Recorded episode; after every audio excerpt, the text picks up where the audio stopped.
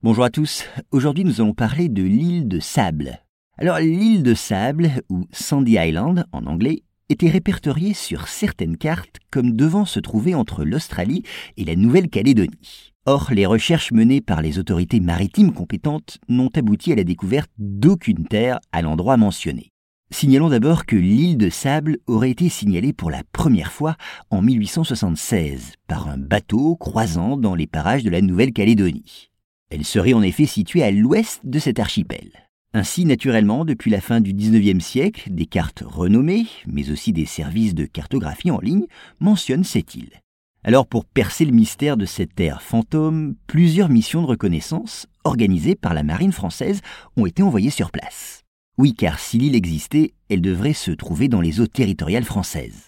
Mais la France, malheureusement, n'aura pas à revendiquer une nouvelle possession, car la mission envoyée sur les lieux en 79 n'a rien trouvé.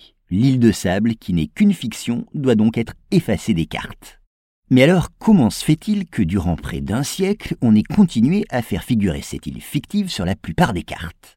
Eh bien, il se peut que l'équipage du baleinier, ayant signalé l'île, se soit tout simplement trompé d'endroit. Et il est également possible que l'objet de ce signalement se réduise en fait à un banc de sable ou à quelques récifs, disparus depuis. Et puis autre hypothèse, une élévation des fonds marins, qui a été également évoquée. Mais compte tenu d'une profondeur de près de 1500 mètres à l'endroit concerné, eh bien une telle hypothèse n'est guère plausible.